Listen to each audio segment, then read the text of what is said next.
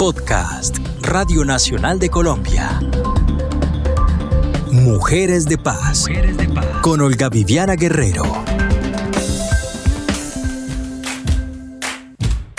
Amigos, amigas, ya no concebimos el mundo sin redes sociales. Pedro, ella y Josefina están prontos a ligar, pero Laura, la vecina, los ha visto desertar. Es una realidad paralela que gobierna nuestras relaciones con el mundo exterior. La mayoría agradecemos su existencia en estos tiempos de confinamientos por la pandemia. No te metas a mi Facebook, no te metas por favor. Soy Olga Viviana Guerrero y estamos en Mujeres de Paz para hablar como siempre de mujeres. En este nuevo episodio transitaremos por el mundo digital, donde nos encontramos personas encantadoras, oportunidades de trabajo, parajes hermosos, educación, nuevos negocios, en fin. En las redes ampliamos nuestros conocimientos y abrimos nuestras mentes sin límites. Solo para que tengamos una idea, estas son las cifras de usuarios de las principales redes sociales en todo el globo terráqueo.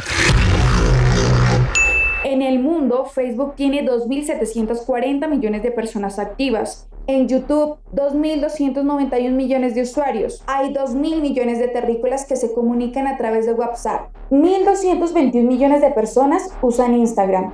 Y en Twitter, 353 millones de cibernautas se intercambian mensajes a diario. Según registros nacionales en Colombia, 39 millones de personas tienen registros en las redes sociales. Es decir, el 76.4% de la población participa en alguna red social. La mayoría están en Facebook. Pensándolo bien, el ciberespacio es un gran centro de reuniones y no hay que usar tapabocas. Sin embargo, como en el mundo terrenal, también tiene sus peligros. Me gustaría hacerle unas preguntas básicas antes de que se inicie el sistema operativo. Claro. ¿Es usted sociable o antisocial? Hace aproximadamente un año, recuerdo que estábamos iniciando todo esto de la pandemia, recibí un mensaje en Facebook. Bueno, yo lo abrí y se trataba de un compañero del colegio. Iniciamos la conversación, me saludó, nos contamos cómo andaban nuestras vidas y de un momento a otro él me envió un mensaje diciéndome que quiere mostrarme fotos de sus partes íntimas. Inmediatamente yo reaccioné, dije que no quería verlas, que para qué me las, me las iba a mostrar. Yo en ningún momento le estaba haciendo ninguna insinuación. Él fue muy insistente, me dijo la típica frase de que me iba a gustar, de que las viera, de que solamente era una foto, de que no me, no me preocupara. Y fue tan molesto que pues la única solución que yo vi ahí fue la de bloquear la cuenta. Pero para mí fue extraño y molesto, incluso doloroso y decepcionante, que haya sido una persona que en ningún momento a mí me pareció ni peligrosa ni, ni que hiciera ese tipo de insinuaciones. O sea, una persona en la que incluso yo sentía confianza y cierto afecto. Y que hiciera eso me dejó ciertas reflexiones.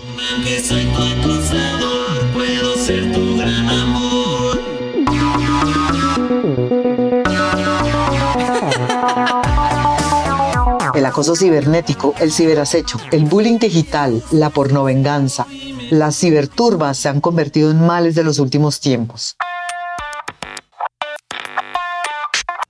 A todas estas violaciones a la intimidad se les denomina ciberdelitos y en nuestro país aumentaron hasta en un 96% por culpa de la pandemia. Pero en muchas ocasiones, sobre todo en lo referente a las mujeres, no se acostumbra a denunciar por pena, por miedo, por no tener pruebas, por no saber de dónde viene la amenaza. Por eso rescatamos la labor de Valentina Hereira, una barranquillera de 21 años, estudiante de comunicación social y además fotógrafa y community manager. Ella fue quien expuso ante los medios de comunicación nacionales lo que estaba pasando en la capital del Atlántico con un grupo de 11.000 hombres y mujeres reunidos en la plataforma Telegram y denominados Babados Quilla. Hoy tuve la oportunidad de obtener una información bastante fuerte y es de la existencia de un grupo que se llama Babados Quilla, en donde se comparte contenido sexual. Es un monstruo de 11.000 cabezas donde se publican contenidos machistas y pornográficos y se habla en términos insultantes contra las mujeres. Babadosquilla es un grupo que tiene dos plataformas, una en WhatsApp y una en Telegram. Claramente la plataforma de WhatsApp es muchísimo más privada. Eh, la de Telegram sí es pública, en donde se consigue el link en sus redes sociales como Twitter o Instagram. Este es un grupo en donde se comparten tres tipos de contenido. Se comparte contenido sexual, eh, digamos que comercial, el, el asequible, por decirlo así. Se comparte contenido sexual no autorizado, lo que comúnmente conocemos como packs o nudes que se envían en confianza a la pareja y pues este, o amigos o familiares y este la envía al grupo. O encontramos también contenido eh, sexual infantil o pornografía infantil. Este grupo está compuesto por 11.000 personas. Incluso después de publicar el video, el número de personas en este grupo crece, crece hasta 13.000. Creo que fue la última vez que vi yo, 13.000 personas. Eh, en este grupo obviamente no solo se comparte contenido sexual, sino que también se denigra a la mujer, se trata a la mujer de una forma súper asquerosa, porque es que no hay otra palabra. Eh, se habla de feminicidio, se habla de violaciones, se habla hasta de empalamientos. Es un contenido muy fuerte. Y digamos que lo más peligroso de este grupo de WhatsApp o Telegram es que no se tiene control de las personas que están en este grupo debido a que Telegram es completamente anónimo. No necesitas colocar tu número de celular o tu nombre para poder acceder al grupo. Incluso menores de edad pueden ser participantes de este grupo. ¿Y qué pasa con los niños, con los menores de edad? Claramente en este grupo no solo caen mujeres mayores de edad, también caen menores de edad, niñas de entre los 13 a los 17 años han sido víctimas también de caer en medio de todo este grupo, pero obviamente también existen videos como tal de pornografía infantil en donde se ven niños y niñas. Son imágenes muy fuertes realmente y este contenido también es enviado. La respuesta del administrador del grupo frente a este tema en específico, que es el de la pornografía infantil, es que no se puede controlar a un grupo de 11.000 personas. Esa fue su respuesta directamente en, mis, en los comentarios de mi video. Valentina tomó la vocería de varias mujeres amigas suyas que fueron extorsionadas por hombres de este grupo y rápidamente decidió denunciar. Confiesa que tuvo mucho miedo una amiga como tal, su prima, digamos que cayó en medio de todo este grupo terrible, ella se contacta conmigo y me dice, tengo tres chicas más que están en la misma situación mía, te queremos contar nuestra historia, a ver si podrías hacer un video en redes sociales. Entonces yo conozco las historias de estas tres chicas, que al comienzo fueron tres chicas, me muestran, digamos, el grupo, incluso me envían el link para que yo misma entre al grupo, pero sinceramente no fui capaz, ya creo que con los pantallazos ya había sido completamente llena de información terrible, todo lo que se ve en este grupo. Obviamente me lleno de miedo, que no puedo negar que no tuve miedo antes de, de hacer el video, pero pues decido hacerlo por apoyarlas a ellas. Una vez publicó el video a las 10 de la noche del viernes, digamos que todo esto aumentó porque ya no empezaron, ya no fueron tres chicas, sino cada vez el número aumentaba, aumentaba, aumentaba de mujeres que habían sido víctimas de este grupo.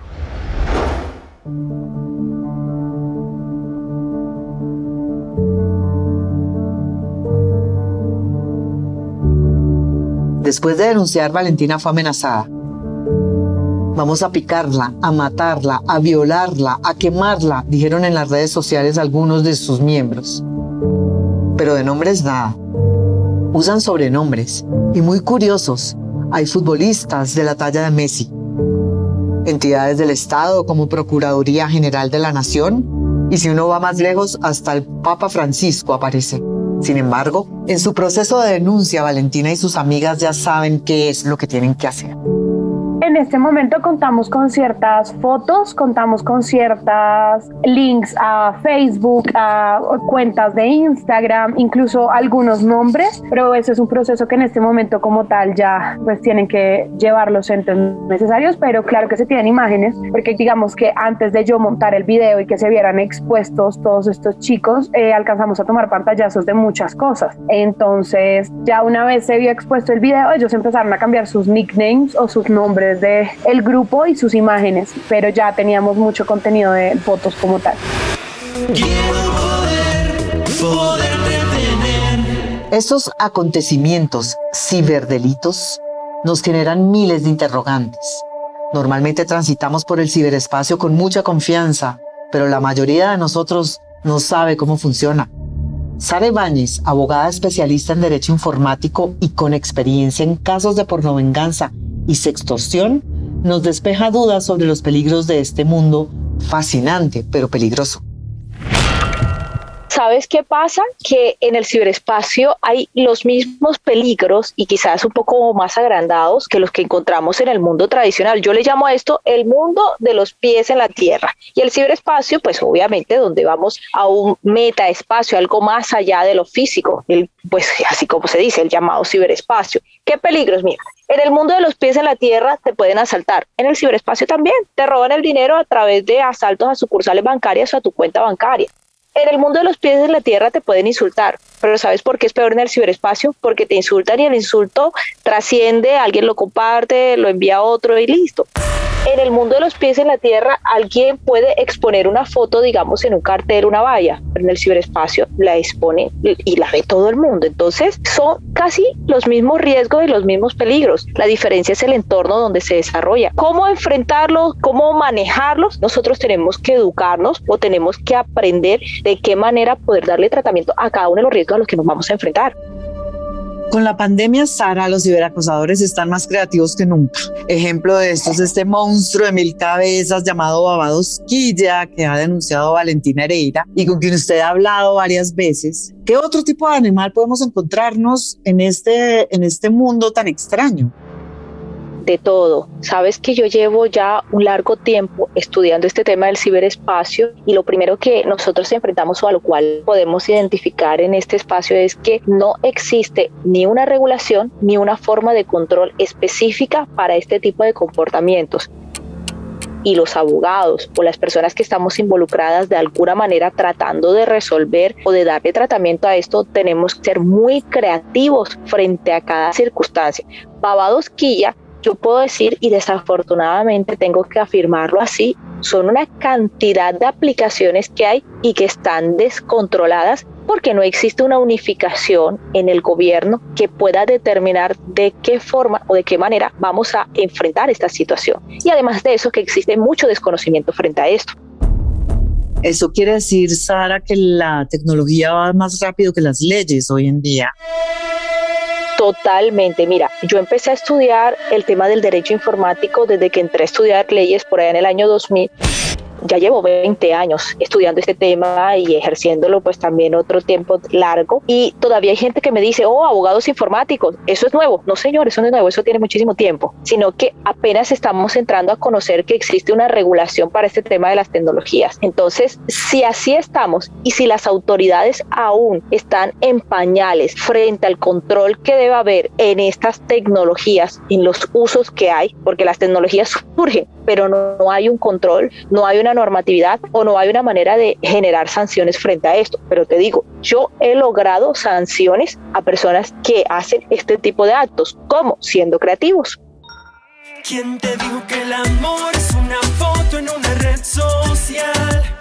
¿Quién te dijo que con eso me podrías olvidar?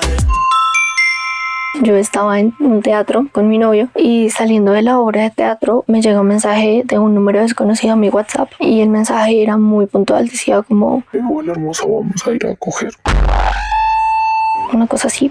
Y yo lo único que hice fue mostrarle a él, a mi, a mi novio, y le dije como mira lo que me acaba de llegar. Él obviamente se enojó con este personaje y empezó a mandarle audio. Y a esta persona no le importó que fuera mi novio quien le estuviera respondiendo. Y seguía como insistiendo, no, pues dime en dónde nos vemos y, cogemos y si quieren hacemos un trío y, nos encontramos. O sea, cogemos rico, una cosa así. O sea, eran unos comentarios súper salidos de tono. Yo no sabía quién era. La, la imagen que tenía era como de un lobo, una de esas imágenes que pues, se descargan en internet para ocultar no tenía tampoco un nombre en su WhatsApp, sino creo que tenía como unos signos y ya. Así quedó como la conversación, pero más o menos a los dos días y en ese momento me llegó un mensaje nuevamente de este número y ya era muchísimo más obvio a tono, era una imagen de su pene y al día siguiente me dirigí a la policía para hacer la respectiva demanda. ellos se quedaron pues con las pruebas de los chats, sabes, no sé si era una mujer, no sé si era un hombre. El caso es que eh, si la idea era desestabilizarme y asustarme, pues lo habían logrado. Me daba mucho miedo salir, saliendo de la universidad era como siempre con esa idea de que de pronto pues, había alguien ahí y más porque después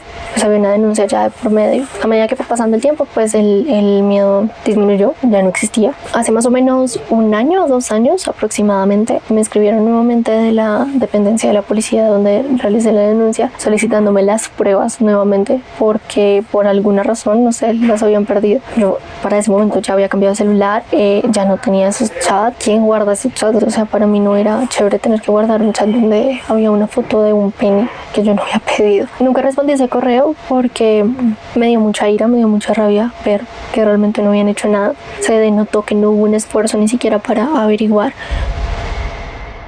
Si conmigo eres feliz porque me ignoras. Date cuenta que el orgullo solo estorba. Sara, ¿cómo funcionan las leyes en Colombia cuando se presentan estos casos de acoso ciberespacial? ¿Dónde se hace la denuncia? ¿Cómo manejan las autoridades estos procesos?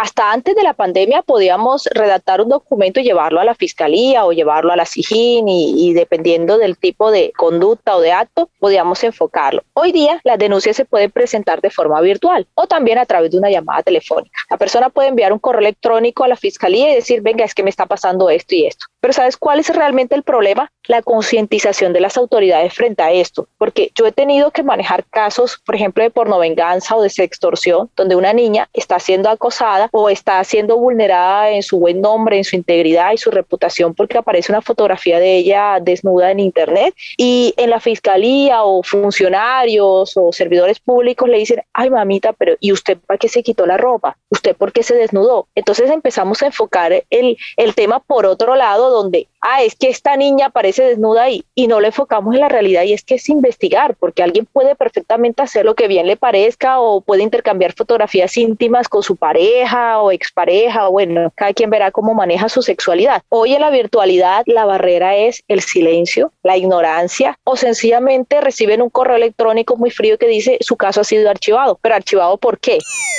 Bueno, porque no encontramos motivos, pero si miramos el motivo detrás de esto es que no hubo realmente una intención de un investigador de determinar o de investigar más allá de esto. Y usted decía el otro día en uno de sus Instagram Live que hace, que es experta encontrando a estos personajes que muchas veces se esconden detrás de sus eh, perfiles falsos o de sus nombres falsos. ¿Cómo hace? Bueno, yo no me llamaría a mí misma experta, yo me digo que más que todo soy como una investigadora, una curiosa y una persona que le gusta pues estar ahí, ahí, ahí, dando hasta que encuentra quién fue o cómo fue. En algunos casos sí hemos encontrado. Nosotros tenemos patrones de comportamiento. Estos patrones van desde cómo hacemos un rasgo, cómo caminamos, cómo nos expresamos, cómo entonamos, cómo vestimos, porque somos humanos y los humanos de forma psicológica tendemos a comportarnos de la misma manera. Igual sucede en la forma de escribir. Tenemos un estilo propio. Utilizamos ciertas palabras, ciertas frases, ciertas muletillas, ciertas jergas o cierto estilo a la hora de conjugar los verbos. Entonces las personas que se quieren ocultar detrás de un mensaje anónimo, por ejemplo en redes sociales, pueden ser identificables cuando encontramos una línea de sospechosos y podemos comparar el estilo de escritura con el estilo del mensaje anónimo, así como se hace también en la caligrafía para poder comparar si una firma es la de una persona o no lo es. No sé si me he dado a entender en esto. ¿Quién te dijo que el amor es una foto en una red social? ¿Quién te dijo que con eso me podrías olvidar? Mm, todo inició cuando entré a una aplicación que se llama Tinder. Me conocí con una persona, nos vimos como después de un mes que estuvimos chateando. Él era muy especial y, terminamos como novios. Al principio todo fue muy normal, pues estábamos enamorados, pero después de un año se puso agresivo y posesivo. Sabía que todo lo que yo hablaba o lo que me escribía íntimamente pues en mis redes sociales y, y usó mi teléfono. Cuando me di cuenta le dije que, que terminábamos y me amenazó con subir unos videos íntimos y fotos que yo tenía pues con él. Por miedo seguí en esa relación por un año donde me maltrataba, me obligaba a estar con él íntimamente. Un día envié unas fotos mías desnudas a casi todos mis amigos. Yo estaba desconsolada, me sentía humillada, indignada. Fue todo un proceso. Puse una caución para que él pues no se me acercara y, y finalmente interpuse una demanda en la fiscalía. De todos modos, algunas fotos salieron a la luz pública y yo viví un tiempo largo y tormentoso. Aún sigo en terapias con psicólogo y, y psiquiatra.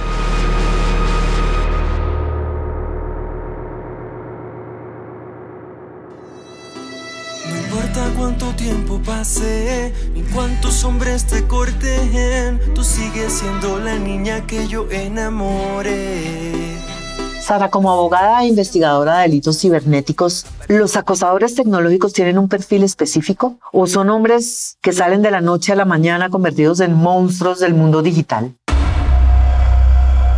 Ya esto lo estudia un poco más la criminología, pero casi siempre y en la mayoría de los casos, los acosadores y los ciberacosadores no son alguien que se acostó una noche y al día siguiente, ay, ya me convertí en esto. No, ellos van teniendo una conducta que los va llevando a eso y sí, tienen un perfil, cumple, cumplen con un patrón específico y con una modalidad de ataque también en particular. Además, que casi siempre tienen un motivo, lo que se le conoce como un modus operandi. ¿En redes sociales las mujeres también acosan? Sí, eh, no sucede tanto, pero sí sucede. Fíjate que yo he manejado muchos casos donde son mujeres, pero son mujeres heridas, son mujeres resentidas porque el marido inició una relación con otra mujer o porque paralelo a, la relación que tenían con ellas tienen una amante. Entonces, cuando se enteran, siempre enfocan o desbocan toda su ira y su venganza contra el amante. Es que encontré estas fotografías en el teléfono de mi marido y voy y ahora las agarro y creo un perfil o las difundo en este grupo o hago esto. Pero sí sucede muchísimo y mira que hay que cuidarse mucho de la, de la ira de, de este tipo de mujeres que proceden de esta manera. Sara, ¿a cuánto puede llegar una pena por cibernético? Bueno, casi siempre eh, tratamos de enfocarlo en, los, en, un delito, es decir, que sea un caso penal. Las sanciones son relativas. Como te decía ahorita, todo depende de la creatividad que tengamos que manejar frente a este tipo de actos. ¿Por qué? Porque no existe en el Código Penal un delito específico que diga la porno venganza o la sextorsión o el que haga esto, no. Entonces, depende del acto, yo tengo que buscar qué delito es el que más se le aproxima o el que más se encaja en lo que está sucediendo. Entonces, puede ser una extorsión, puede ser una amenaza, puede ser una injuria por vía de hecho. Entonces, una injuria porque expuso las fotos y la difamó, puede ser una calumnia porque a veces dicen es que esta mujer aparte de eso envenena hombres, mata hombres, depende. Y depende también el alcance y el perjuicio que esto que esto conlleve. Una chica de 11 años aprendiendo la computadora, sigue encerrada, sigue y pasa la hora, hablando con un desconocido, la mamá la vio y dijo, ¿qué hago ahora? La niña temblando le dijo la verdad. Mi nombre es Lina Paola López de la campaña numeral Yo Te Creo. Soy directora de la fundación y quiero contarles un caso que nos llegó eh, hace pocos meses de la mesa Cundinamarca, una niña de 12 años que tuvo un presunto ataque por un agresor cibernéticamente. Él creó un perfil falso en Facebook, empezó a escribirle a la niña. Lamentablemente la niña no lo puso en conocimiento de su mamá ni de nadie, sino que siguió el juego. Meses después de estar hablando con esta persona y obviamente llena de ilusiones, se encuentra con el tipo, eh, cuando se encuentra con él se da cuenta pues que es una persona mayor, él agrede eh, sexualmente eh, de ella, lamentablemente, y la niña se regresa a su casa. Cuando la niña llega a la casa, solamente llora y pasa unos días total en silencio, sin hablar. La mamá empieza a presionarla para que ella le cuente, pues, qué fue lo que pasó. Pues, muy dolorosamente se dan cuenta de esta agresión sexual, motivo por el cual se dirigen a la fiscalía a poner toda su denuncia, hacen contacto con nosotros para activar la ruta de, de, atención y ocho meses después poco se ha avanzado en el proceso, sin embargo nosotros como numeral yo te creo le hemos prestado toda la orientación a su mamá, a ella, hemos estado pendientes del caso, dando ayuda en todo lo que nosotros podamos y ese realmente es el objetivo de nosotros. Es lamentable que estos casos no tengan una prioridad ya que el agresor, el presunto agresor está totalmente identificado, pero pues no, en el momento no ha pasado nada.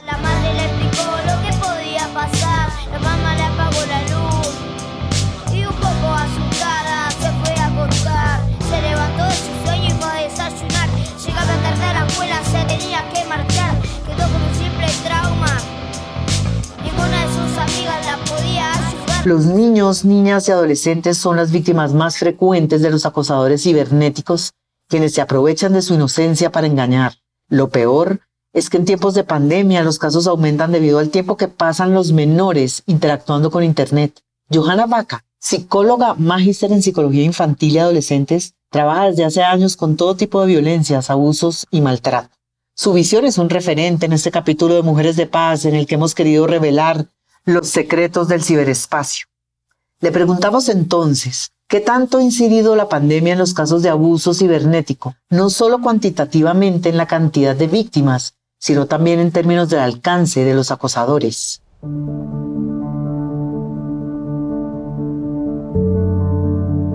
La dimensión es impresionante y este acoso cibernético trae detrás una cantidad de gente profesional en el tema que se encarga exclusivamente de todo eh, esta violencia y agresividad frente a cualquier eh, tipo de persona, ¿sí? Y en especial a las mujeres, lo que te digo, el tema de textear, el tema de cada vez entre hombres pasarse todo este tipo de información, ¿sí? Eh, con el fin también de satisfacer sus necesidades sexuales, por decirlo así, sus ganas de estar viendo este tipo de, fotos, este tipo de videos, pues claramente generan en ellos eh, muchas ansiedades y muchas cosas para eh, poder atrapar a la víctima. Entonces, de alguna manera, toda esta pandemia y todo este COVID-19 sí ha aumentado muchas particularidades en temas de acoso cibernético. Podemos también eh, hablar del Zoom bombing, eh, que es esas personas que se meten en las clases virtuales de menores, ¿sí? Entonces se meten a la reunión de Zoom y comparten en la pantalla material relacionado con el abuso y la explotación sexual de menores, ¿sí? Que eso pues también es ahorita algo que se está presentando eh, mucho en los colegios privados, por ejemplo, o en las reuniones de Zoom que se hacen. Entonces, estas son particularidades que la gente no sabe, que los padres de familia no tienen conocimiento y que sí deberíamos hablar del tema porque es algo real, es algo que se está, que se está incrementando, ¿sí? Y que mucha gente no tiene ni idea de qué, de qué es lo que estamos hablando. Usted, desde su perspectiva, ¿cómo recomienda protegerse de este tipo de acosos? Primero que todo, digamos, es crear a los niños, niñas y adolescentes eh, todo lo que tiene que ver con ciudadanía digital, ¿sí? Hablar sobre la importancia de ser respetuosos en, cuando estemos en línea, cómo se deben generar los mensajes, cómo se deben recibir, el no lastimar a los demás, ¿sí? Recordar que ellos son ejemplo fundamental para sus hijos. Entonces, que si de alguna manera un papá está viendo pornografía, pues qué mensaje le está dando a su hijo, por ejemplo, ¿sí? Entonces, es como también presentar y poner las pautas frente a las expectativas que quiere que tenga en relación con el tema de, de, Internet o de redes sociales en ese manejo. En cuanto a las mujeres, debemos ser muy precavidas en el tema de pasar la información. Esto es un llamado muy respetuoso y con un tema de sensibilización porque no podemos estar enviando fotos desnudas o teniendo relaciones, ¿sí? Entonces es bastante complicado, ¿sí? Y tenemos que ser un poco desconfiados es llamar también a ser desconfiadas en este tema porque estamos hablando de nuestra dignidad, de nuestro valor como mujer, de nuestro valor a la intimidad y que no muchos hombres, no estoy generalizando, pero si no muchos hombres eh, respetan este tipo de cosas. Y entonces vienen también los chantajes y entonces vienen la problemática y entonces vienen los maltratos y vienen los abusos. Podemos llamarlo machismo cibernético. De alguna manera, sí, se podría dar ese, ese nombre, porque si tú ves eh, digamos, las estadísticas de denuncia, la gran mayoría es por parte de mujeres hacia hombres que de alguna manera no saben respetar, no saben valorar ese, esa intimidad que como mujer le estamos dando y le estamos prestando, sino por el contrario se aprovechan de esa parte eh, emocional, de esa parte eh, de amor que como mujer brindamos en algún momento y pues no está bien tampoco que ellos lo tomen de esa manera. Entonces, pues, eh, pues claramente hay eh, muchas situaciones donde dicen, ay, pero eso le pasó a ella por boba, quien la manda a empelotarse, como se dice vulgarmente, y hacer lo que está haciendo. Y esa no es la manera que se debe ver este tipo de acosos y mucho menos este tipo de situaciones que se están presentando continuamente. Te pienso desnuda, Luego me dan ganas de probar. Quítame una duda. Él es 10 años mayor que yo. Cuando nos conocimos, fue un hombre encantador, caí profundamente enamorada en muy poco tiempo, era fotógrafo, entonces era perfecto que todo el tiempo estuviéramos fotografiando un montón de cosas. Viajes que hacíamos, cosas que comprábamos, nos fotografiábamos a nosotros mismos. Empezamos haciendo fotos eróticas, inicialmente fotos de nosotros mismos. Luego él empezó a sugerir que introdujéramos en nuestras fotos a otras personas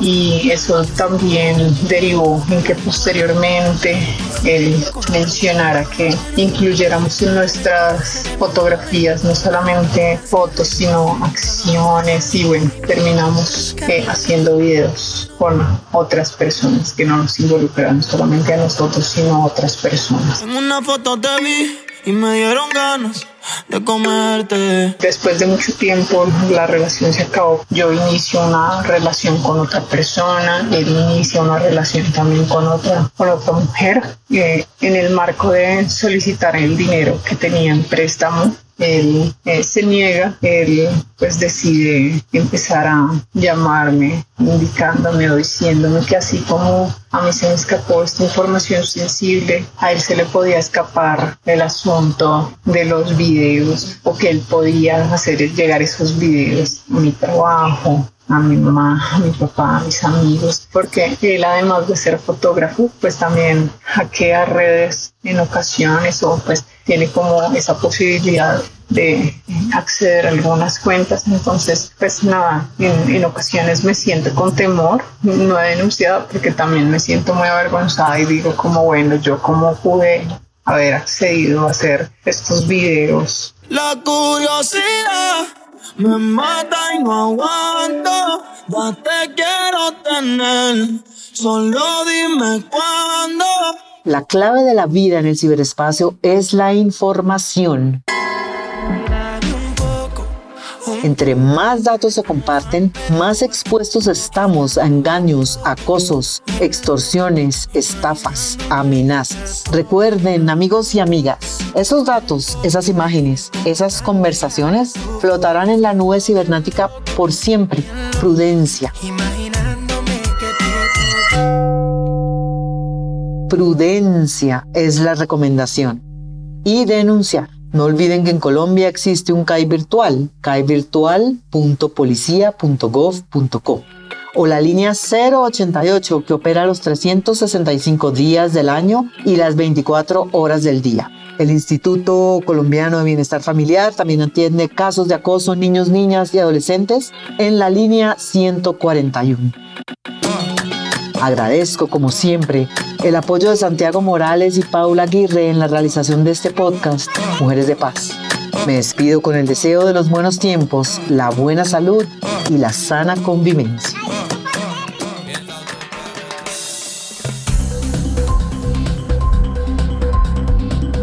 Este fue un podcast de Radio Nacional de Colombia.